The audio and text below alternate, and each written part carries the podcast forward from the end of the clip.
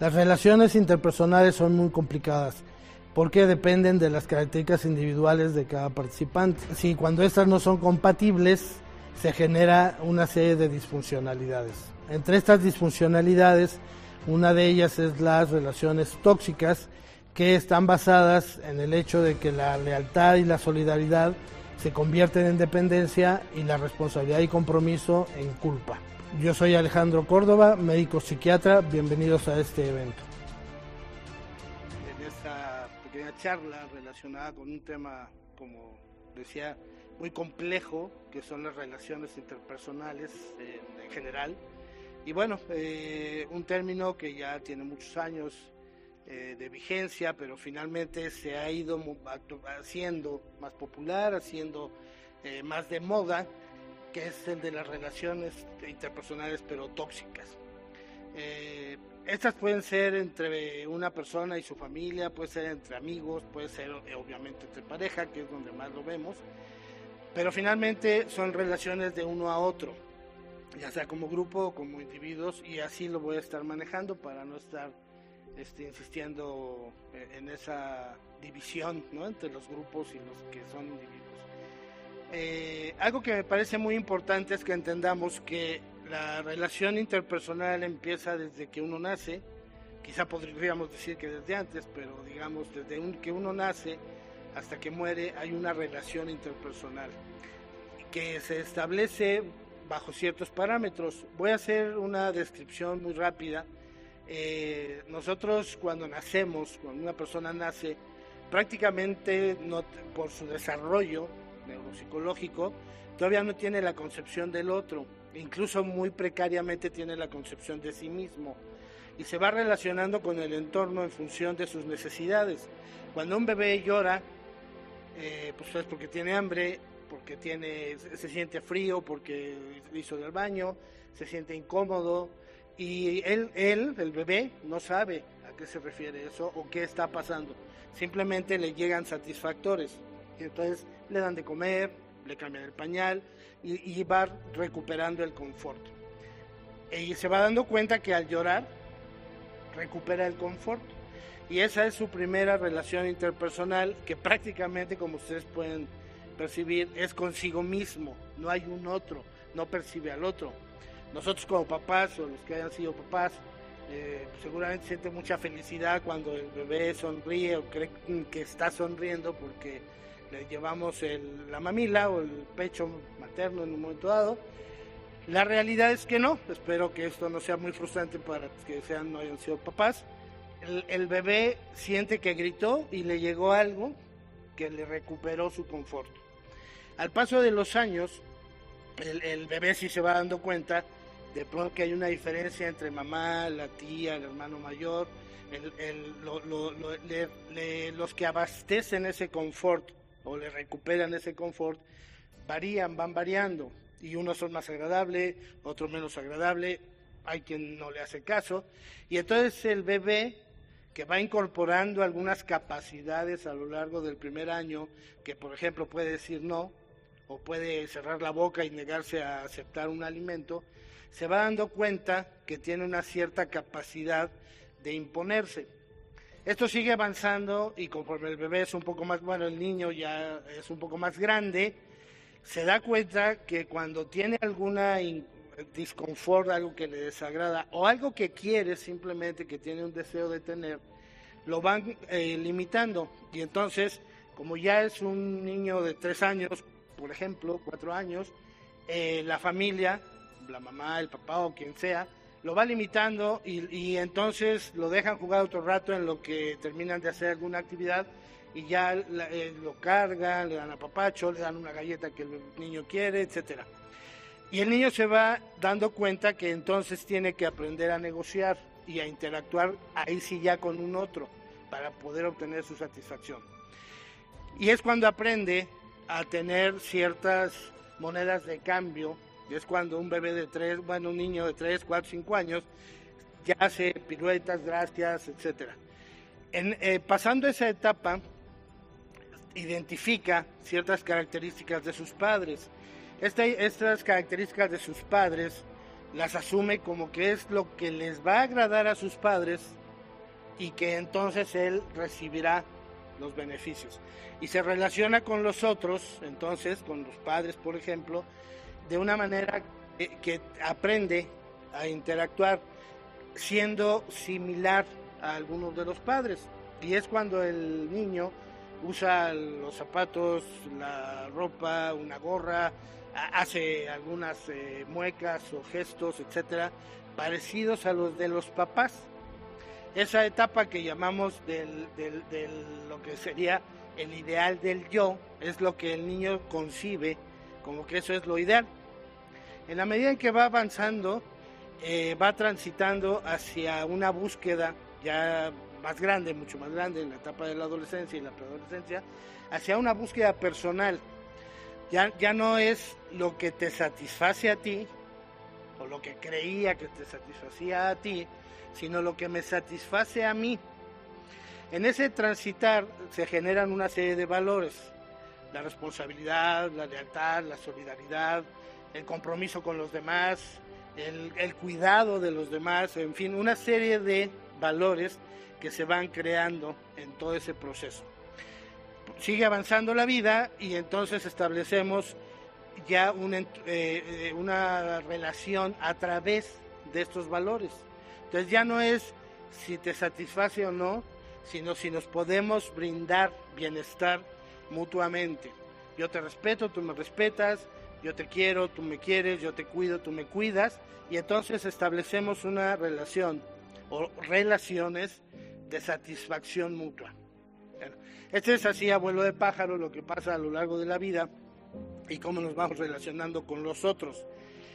Cuando estas etapas no se procesan de una manera adecuada, se empiezan a establecer patrones de comportamiento que nos vuelven un poco disfuncionales o un mucho disfuncionales. ¿Por qué eh, pasa esto? Bueno, pues porque nos quedamos eh, psicológicamente hablando en algún rezago o atorados en alguna de esas etapas que, que brevemente describí. Y es ahí donde se gestan las posibilidades de una relación tóxica. Ah, voy a hacer una, una descripción paralela de cómo se da la relación interpersonal con un agente tóxico. Porque aquí hay que asumir que, que generalmente cuando una relación tóxica dura, cuatro o cinco meses o más, cuando no dura, es que uno de los dos, y es que a, a lo mejor los dos, no eran tóxicos. Pero cuando una relación tóxica dura, es que los dos tienen algún patrón de, de personalidad que hace que su funcionalidad no alcance o no alcanzó a lo largo de su vida de, infancia y adolescencia ese desarrollo emocional. Y eso pasa también porque hay algunos aspectos de, lo que conocemos o sería nuestra fisiología neurológica del cerebro, porque nosotros tenemos una estructura del placer que está en la parte central del cerebro, no voy a entrar en mucho detalle anatómico, ni mucho menos, no viene mucho al caso, esa estructura nos permite experimentar placer. Entonces, cuando un bebé recibe eh, el pecho materno o una mamila o le cambian el pañal, empieza a haber estímulos en esa región del cerebro y, en, esa región del cerebro manda señales de satisfacción y de bienestar y de placer. Y en la región frontal, en la región de enfrente del cerebro, el lóbulo frontal, hay unas, hay áreas que se conocen como prefrontal que nos permiten, y obviamente esa se va desarrollando o sofisticando conforme pasa el tiempo, eh, nos permiten identificar nuestros impulsos, identificar nuestras emociones, poder hacer un eh, enlace en ambas partes, esto sucede en las regiones prefrontales del cerebro, y de ahí pasan a una tercera eh, área del prefrontal del cerebro que nos permite planear, organizar y ejecutar nuestras acciones. Cuando hay el consumo, y, hablo en estos términos, hablan pensando en drogas, pero también pensando en relaciones tóxicas, por ejemplo, lo que nos produce bienestar y que estimula esa zona se va, se va yendo a este mecanismo de la región frontal.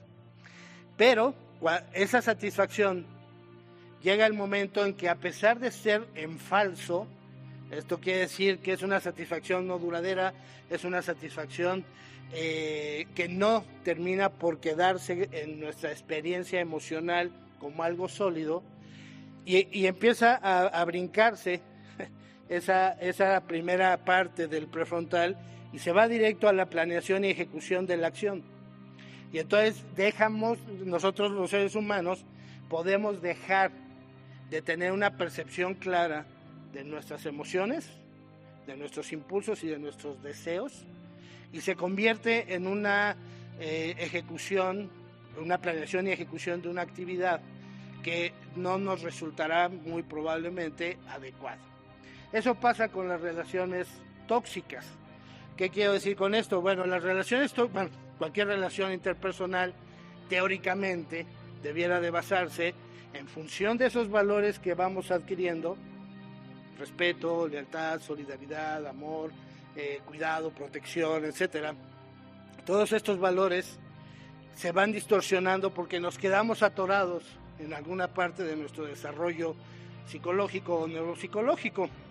¿Y qué pasa entonces? Dejo de relacionarme con los otros en función de una satisfacción mutua y me empiezo a relacionar y a, ejecutar acciones de relación personal con, otras personas con, otros individuos y a veces, bueno, pues con la familia, etcétera, con valores distorsionados. ¿Cuáles son estos dos valores distorsionados que se fincaron a lo largo de mi vida? Uno es la dependencia. Si recuerdan cuando mencioné, pues el niño se da cuenta que depende de los papás y ya no, ya no es que su grito trae la leche, o, en este caso las galletas, sino que tiene que esperarse ahí o hacerle piruetas al papá, a la mamá, etcétera, y entonces, ah, mira qué simpático, ya le dan la galleta. No quiero que parezcamos focas, ¿no? Obviamente, es, no, es no, el mecanismo es más elaborado, pero así para resumirlo. Entonces, el niño se quedó atorado ahí y conforme creció, no superó esas etapas. Y entonces, ¿qué pasa cuando se relaciona con una persona eh, en términos a, otro nivel. Voy a pensar, o pensemos ahorita, para efectos prácticos, en las relaciones amorosas.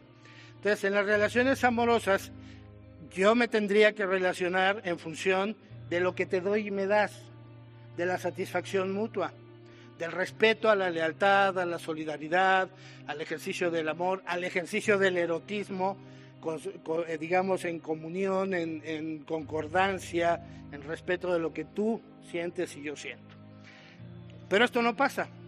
Las personas que se quedan medio trabadas en alguna etapa anterior se relacionan en función no de sí mismos, sino del otro.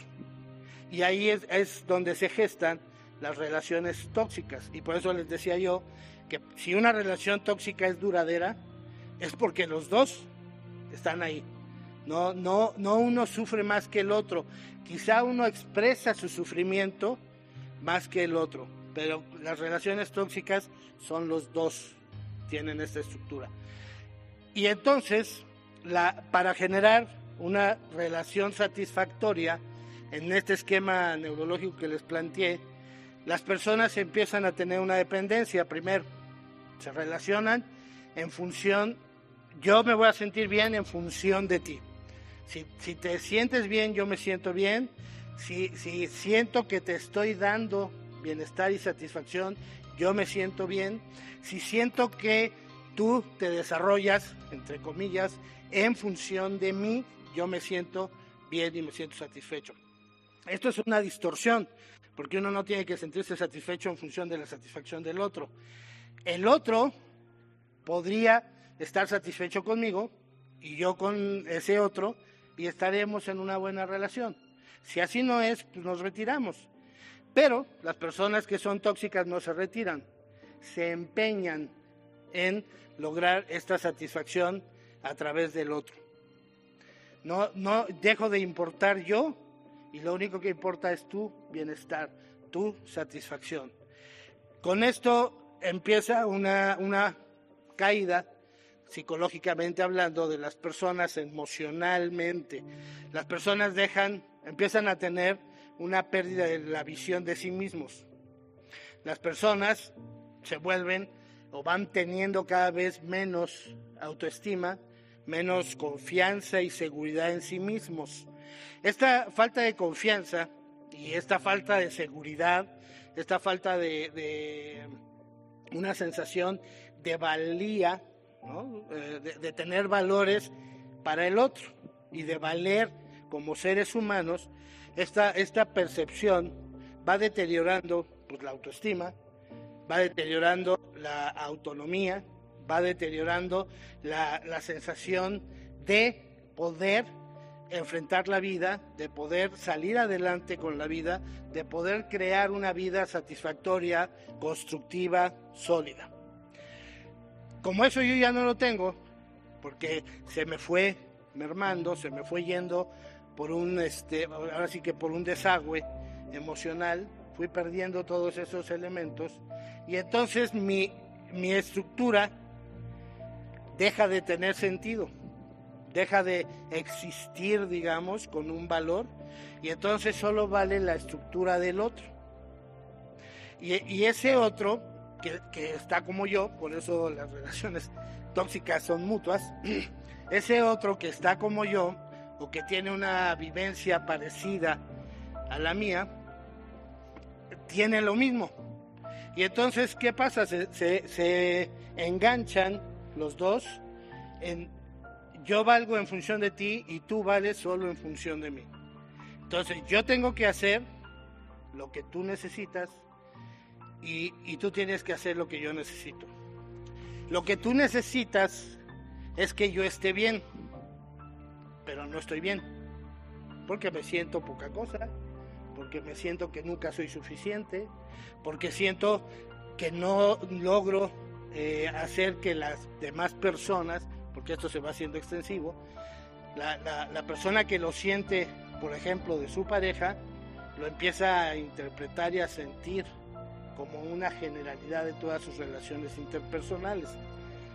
Mi mamá no me quiere, mi papá no me quiere, mis hijos no me quieren, eh, en la escuela no doy una, o en el trabajo este, no me aprecian, todos han de criticarme, etcétera.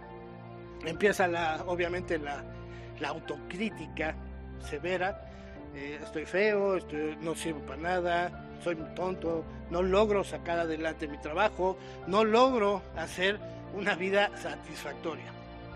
Y lo único que tengo para sentirme bien es que tú estés bien. Cuando esto se, se sucede, hay una parte inconsciente, quiero aclarar aquí, que esto no es planeado, no son manipuladores, porque eso ya es intencional y tiene otra, es otro, otro tipo de, caracterología y de estructura de personalidad cuando ya es planeado y todo esto. Incluso si hay violencia, algunos tipos de violencia, pero no es esta violencia física, patrimonial, etcétera, sino emocional. Y es todo sucede a nivel inconsciente. Bueno, entonces la otra persona quiere que yo haga más y más y más porque nunca es satisfactorio para esa persona. Y como no es satisfactorio para esa persona, yo nunca estoy satisfecho. Al, combinarse esta insatisfacción mutua, viene un cambio de perspectiva. Y entonces ya no eres eh, la persona que yo quiero, sino eres la culpable o el culpable de lo que me hace sentir la vida. Y entonces si yo no obtengo el trabajo y, tú no me haces caso cuando te lo estoy platicando, pues porque quizá estás haciendo tu propio trabajo, porque quizá estás este, manejando, porque etcétera. Y entonces yo, yo que me siento muy mal, siento que tú estás confirmando que yo no sirvo para nada. pero no me quedo ahí, no me lo quedo, no es mi bronca es tu bronca. Y entonces te empiezo a hacer sentir culpable. El compromiso, este elemento de vinculación, que es el compromiso entre las personas, que es la, posibilidad de establecer una solidez en ese vínculo, en, ese, en esa interacción personal, se va rompiendo. Y deja, y entonces yo ya no me siento comprometido contigo, sino me siento responsable de ti. Y entonces, como soy responsable de ti, pero tú vives insatisfecho, yo soy culpable. Aquí se dan estas dos condiciones que, que, establecí al principio. La dependencia y la culpa. Ambos son sentimientos totalmente inútiles, poco productivos para la vida humana, pero ahí están todo el tiempo acechándonos. Y, a lo largo de la vida o del desarrollo que les planteé, va sucediendo. Y entonces es evidente que yo siento momentos de dependencia. Pero cuando soy adulto ya no siento momentos de dependencia. Ya sé que podemos trabajar juntos. Y se llama colaboración, lealtad, solidaridad. Son valores humanos. Por otro lado, yo seguramente en algunos momentos de mi vida, de mi desarrollo, sentí culpa porque me mandaban esos mensajes. Porque mi mamá me regañó alguna vez y me dijo, es que me rompiste el adorno que tenía este, desde tu abuelita conmigo, ¿no? Y entonces, bueno, me acusan. Yo puedo generar sentimientos de culpa, pero el tiempo me da la posibilidad de saber, bueno, pero tenía yo tres años y la pelota rebotó casi casi sola, ¿no? No, no lo rompí yo, lo rompió la pelota. Y entonces yo puedo madurar lo suficiente, pero no, estas personas tóxicas no maduran lo suficiente y entonces empiezan a echarle la culpa a la otra persona. No sé si ustedes han conocido gente que tenga esta tendencia a establecer relaciones tóxicas, pero es, es donde se vinculan y ya todo lo demás desaparece. El vínculo es tú, tú eres culpable de lo que me pasa y yo dependo de ti, porque si no, si no estás tú, yo me vengo abajo. Esta, esta toxicidad hace que las personas pues obviamente sufran. Son relaciones que duelen demasiado, que causan demasiado dolor y sufrimiento. Porque una persona que creyó que ya estaba desarrollada, de pronto empieza a creer que, no sirve, que no vale, o sea, su autoestima se va deteriorando, su autoimagen se va deteriorando, no agrado, no, no soy, no gusto, no soy inteligente, etcétera. Todo esto se llama o, nutre la confianza y seguridad básica que se da en una etapa del desarrollo emocional. Si se pierde eso, la gente deja de hacer cosas. La gente deja de poder desenvolverse o querer incluso desenvolverse. Si por el otro lado hay culpa, la, culpa como tal, si lo pensamos desde un término jurídico, pues es un daño que se causó y que se tiene que reparar. Entonces la culpa no ayuda en los vínculos, la, ayuda, la culpa ayuda a establecer eh, formas o ejecutar acciones reparatorias. Y entonces la persona tiene por un lado su autoestima lo suficientemente baja que ya no tiene confianza y seguridad en sí misma y tiene que reparar y reparar y reparar y reparar la vida de otros del otro o de la otra y eso establece un vínculo bastante tóxico. La el, desenlace de este tipo de vinculación o de este tipo de, de, relaciones, el desenlace casi siempre lleva a tener que compensar, compensar mi identidad mi persona. Y empiezan a aparecer conductas autodestructivas en la mayoría de los casos. Ya de suyo es autodestructivo la relación, pero no hay esa conciencia las personas lo tienen inserto en su estructura de personalidad. Entonces no hay una conciencia de que estar en esas relaciones es autodestructivo. Y entonces yo tengo que compensar, porque la culpa se paga. ¿no? La responsabilidad no se paga, la responsabilidad se cumple y se va buscando cómo cumplirla lo mejor posible. Pero la culpa no, la culpa se paga. Y para pagarlo, tengo entonces yo que dañarme. ¿Cómo me daño? Me aíslo, dejo de tener contacto con la gente que yo quiero, dejo de ir a visitar a mi familia, dejo de ver a mis amigos, dejo de arreglarme, dejo de, pensar, de tener una, una amiga o amigo que al otro o a la otra le pudieran generar una sensación de celos, etcétera.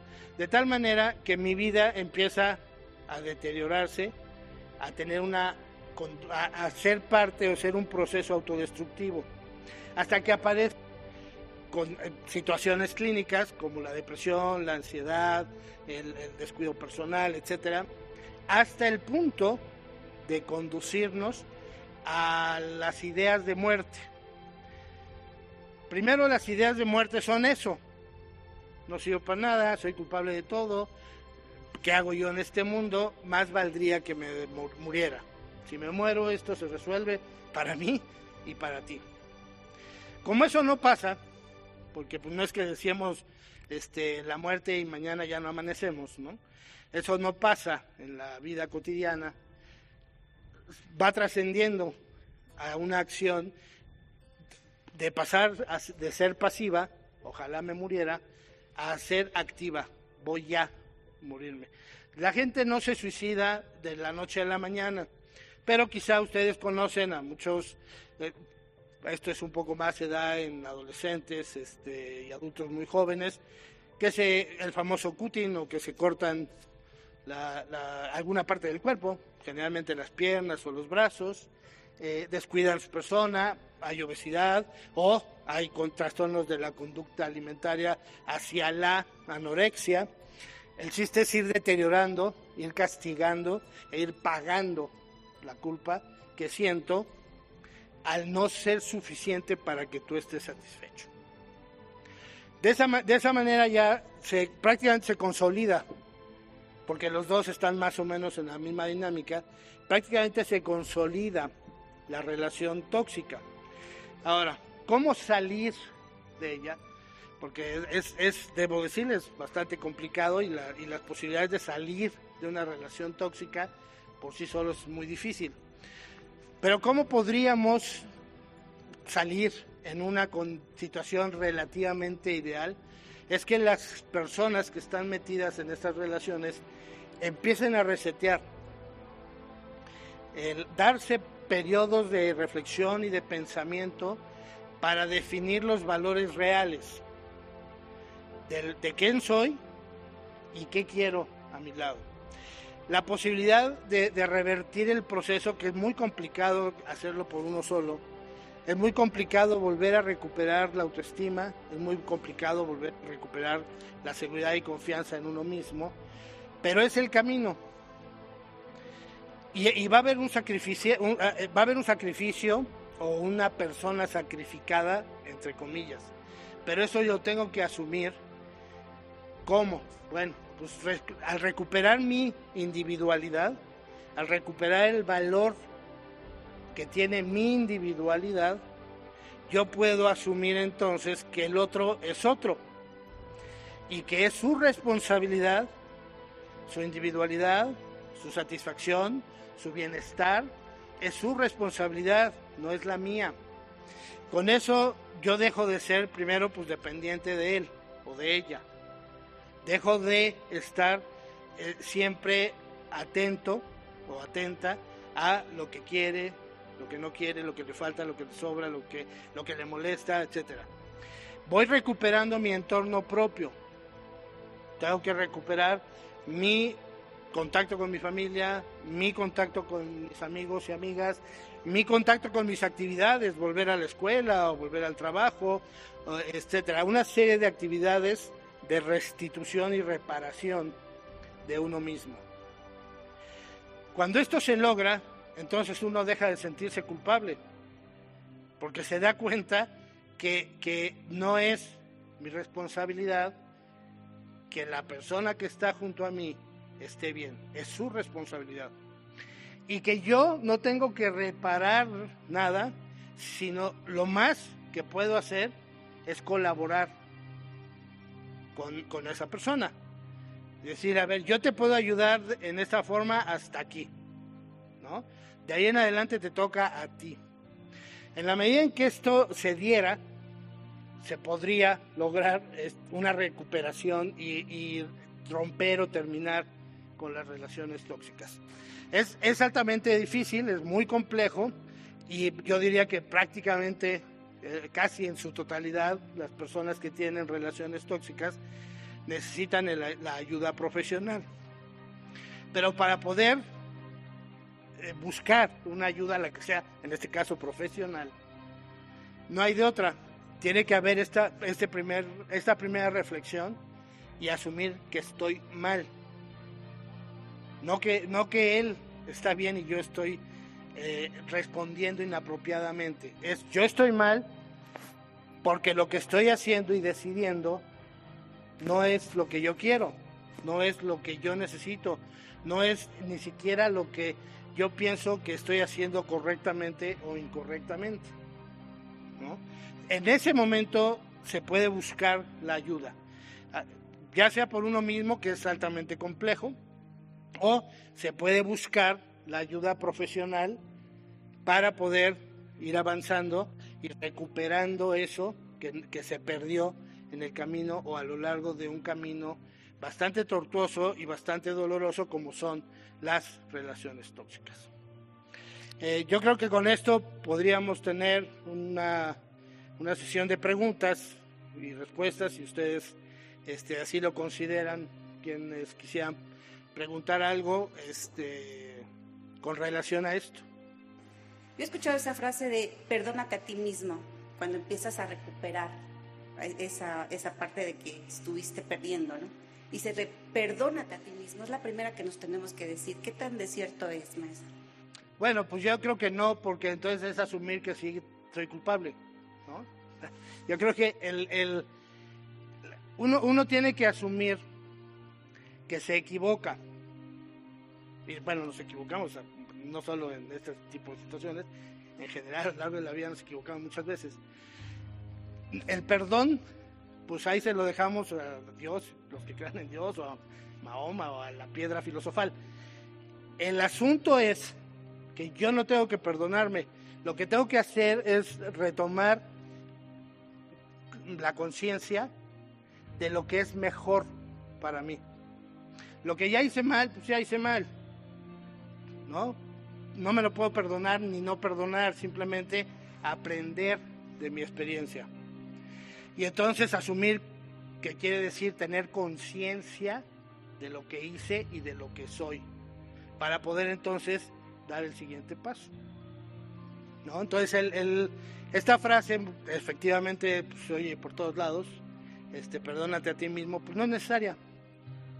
No necesito, ¿qué tendría yo que hacer para perdonarme mi vida? ¿no? Me la pasaría yendo a la basílica de rodillas todos los días. Entonces, no, no voy a perdonar a mí ni a nadie más. No me toca, ni es asunto mío, ni es asunto terrenal. Lo que tengo que hacer es aprender de mi experiencia, cuestionarme con un grado de conciencia y de, y de autocrítica equilibrado, ni de más ni de menos, para poder entonces echar para adelante, ¿no? Con diferencias a lo que ya aprendí, cosas que, que crea yo que me van a dar mejor resultado en el futuro. Yo tengo una pregunta que es como, ¿qué pasa o qué puedes hacer o qué debes hacer más bien cuando una persona con la que tienes una relación te amenaza con de, no, o sea, si terminamos me suicido porque te amo, si te vas a mi lado me mato. ¿Qué, qué debes hacer? Bueno, si yo fuera buen comerciante diría darle mi tarjeta, ¿no? Este, a ver, ese, ese es uno de los mecanismos más populares en las relaciones tóxicas. ¿no? Si, si tú y yo ya no da para más la relación y, está, hay, eh, por ahí encontrarán ustedes si buscan cómo se define la relación tóxica, como son términos tan vagos porque son tan complejos, se van a encontrar que se definiría como una relación donde el tiempo de sufrimiento es mayor al tiempo de placer o de bienestar. ¿no? Bueno, esa es una definición muy charra, a mí, a mí muy particular manera de ver las cosas, pero creo que nos puede servir ahorita. La, las personas en las circunstancias que sean, son autónomos y tienen la responsabilidad de sus decisiones. Entonces yo no soy responsable de tu vida, puedo compartirla, mi vida y tu vida, y la vamos a buscar si en Bona, si hay un espacio que creamos en común para una relación de pareja. Si por alguna razón llega el momento en que no da y no funciona y hay que separarse, pues los vamos a separar. Si la otra persona amenaza, no quiero caer en decir que es una manipulación, porque la manipulación, insisto, es intencional. Y entonces es probable que, desvirtuemos nuestra propia decisión. Es muy sencillo. Yo, tú y yo ya no podemos ser felices juntos. Hay que separarnos. Si tú te vas, yo me mato. lo, único que puede hacer alguien en esas condiciones es decirle que no viene al caso, que no tiene por qué, que puede salir adelante y que si cree que no puede salir adelante solo, adelante. El suicidio es la muerte más inútil del mundo, pero a fin de cuentas es un camino que alguien encuentra. Y no es de valientes ni de débiles, simplemente es el único camino que alguien encontró. Porque la otra, o sea, si, si nos enganchamos en esa amenaza, hay un suicidio doble, simbólico.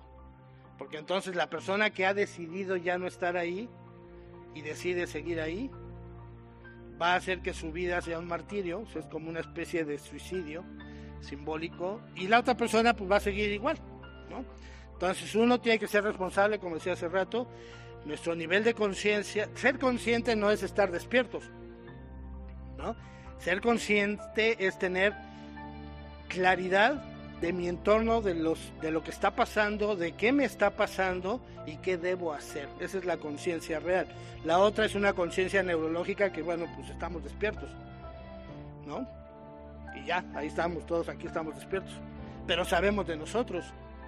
Sabemos si dejamos un asunto pendiente, si no, sabemos por qué estamos aquí, sabemos si me gustó o no me gustó la plática, etcétera. Eso es ser consciente. Entonces, ser consciente de mí es asumir mi responsabilidad, no la tuya. Porque entonces me voy a equivocar. Doble, doblemente. Buenas tardes. Eh, yo le quería preguntar, ¿cómo hacer para romper el círculo vicioso de estar con personas tóxicas? O sea, que cada relación que tienes tengan el mismo patrón o el mismo comportamiento al final del día. Esa es una excelente pregunta. La, el, el nosotros tenemos o nacemos con un temperamento. Hay quien es muy, bueno, se hace o se expresa su temperamento siendo muy efusivo, hay quien es muy tímido, hay quien es muy retraído, etc. Como vamos pudiendo, interactuamos con nuestro entorno y se va generando algo que llamamos personalidad. Y la personalidad es un patrón de comportamiento y de forma de resolver la vida, el día a día, que se convierte en una estructura. Esa estructura, que se caracterizaría o se definiría como la forma habitual de enfrentar la vida, etcétera, etcétera, que se llama personalidad, justamente es la que nos lleva a repetir el patrón. Por eso terminar con una persona tóxica sin haber aprendido por qué era una relación tóxica, me va a volver a pasar una y otra y otra vez, porque es mi estructura. Al principio decía yo, una, una relación tóxica que dura, en, este término, una relación que se elige, ¿no? este, como de las relaciones de pareja, que duran cuatro, cinco meses o más, es que los dos están ahí, son tóxicos, en un sentido o en otro. Entonces lo que tengo yo que hacer es asumir eso para cambiarlo y asumir que la estructura es el problema. No solo seguir con una persona tóxica. Ya, la dejo, me amenazó que se iba a matar a la tercera cuarta vez que me amenazó y no lo hizo, digo, no, no es cierto. Y si se mata, pues ya será su asunto. Y entonces ya me salgo de ahí. Pero si no hago conciencia y una autocrítica razonable de lo que yo hice para estar ahí, me voy a ir a otra porque no, no habré aprendido de que estuve ahí no por el otro, no es que era bien tóxico, es que etcétera. Eso pues me llegan a mí, actualmente me llegan casi todos los días. Ayer me llegó una jovencita que la está pasando muy mal, tiene 25 años, y se echó una relación de 7 años, tóxica, muy tóxica. Tiene cuatro meses, algo así que terminó, y no se puede zafar. ¿no? De, ya no está con esa persona, pero sin embargo no se puede zafar porque trae la misma estructura y pues la va a terminar aplicando si no se le modifica ese patrón de comportamiento habitual. Y entonces ahí es donde hay que incidir. Y lo puede hacer uno, muy complejo hacerlo, se necesita una reflexión muy profunda, pero si no, pues una ayuda profesional. ¿Cómo puedo hacerle para que las inseguridades que me dejó una relación tóxica no me afecten en una futura relación? Esa es una también muy buena pregunta. E, es como hacer un balance. La, cuando uno, cabe mencionar, no solo en las tóxicas, es más frecuente en las relaciones tóxicas, pero cabe mencionar aquí que casi todas, muchas personas eh, que tienen alguna relación, sobre todo de pareja, pues parece que están jugando 400 metros planos, ¿no? Con estafeta. Y entonces el, terminan una y ahí se van en la otra. Terminar una relación tóxica, no tóxica, como sea, es un duelo. Si yo no hago ese duelo, es muy probable que entonces yo no, no me repare, no haya tiempo de reparación. Entonces lo que hay que hacer cuando uno termina una relación en este caso tóxica, es darse un tiempo. En soledad, digamos, en esta soledad no, de abandono y desolación, sino yo solo tengo que responder a mi necesidad, a mi identificación de mis problemas, al replanteamiento de mis valores como ser humano, que es lo que me va a dar la posibilidad de saber, después, tampoco es que lo vamos a hacer durante cinco años, a los seis, ocho meses yo podré saber que soy una persona valiosa. Y que como soy una persona valiosa, tengo que cuidarme. No, no cuidarme de tener otra relación, sino de no permitir que ninguna relación me dañe. Pero para eso necesito yo repararme y, y la reparación se da con el tiempo pero un tiempo utilizado para la reflexión. Eso, eso es muy dado en las relaciones tóxicas. Vamos a darnos un tiempo, pero no se decide, no se define ni cuánto ni para qué. Entonces, ayer esta chica que me decía, es que terminamos varias veces, pero era, no, pues vamos a darnos un tiempo y todo. Y a las cinco horas me decía, es que cinco horas después ya me estaba hablando, ¿y qué decidiste? No, pues no hay tal tiempo. Y luego la gente se da tiempo, pasan dos, tres, cuatro semanas y llegan otra vez a reunirse y no pensaron nada. Entonces, ¿para qué el tiempo? ¿No? Si las cosas no tienen un objetivo, lo más seguro es que no logremos nada. Entonces, e, el tiempo útil es el tiempo que tiene objetivos y que que tiene un para qué lo vamos a utilizar. Y cuando salimos de una relación que nos dañó, tenemos que darnos un tiempo para, para poder reflexionar. Que, no, no que me hicieron, qué hice yo para estar ahí y que me dañara, para no volverlo a permitir. Por ejemplo, si yo tengo una relación tóxica con una persona y nosotros, bueno, la pareja ya se dio cuenta que es tóxica y decide como mejorar el uno para el otro porque realmente si quieren como estar juntos y ya los dos como que van al psicólogo y se tratan. En un futuro esa relación puede funcionar si los dos estamos bien, ¿no? Sí, sí, cada uno por su lado. A ver, si es una relación tóxica y partimos del hecho de que los dos son tóxicos en algún sentido o varios sentidos y cada uno trabaja su desarrollo emocional, es muy probable que puedan lograr tener una relación no tóxica. El problema es que no es de la noche a la mañana. Entonces, lo ideal es, entonces sí darse un tiempo. resuelve tú tu asunto de vida, yo resuelvo mi asunto de vida Y si, y si no se destruyó lo suficiente la relación, porque nos dimos cuenta a tiempo, es probable que después pudiéramos tener una, un nuevo intento, una, nueva oportunidad para establecer una relación de pareja saludable. Muy difícil, pero se puede. Pero, pero hay que trabajar por su parte cada quien. Eh, Esas, esas terapias de pareja de dos personas tóxicas que no han resuelto su toxicidad por sí mismas en, en lo individual son catastróficas. Terminan intoxicando al terapeuta. ¿no? Chupan todo lo que se te pueda imaginar. Bueno, pues les agradezco. Este, quisiera.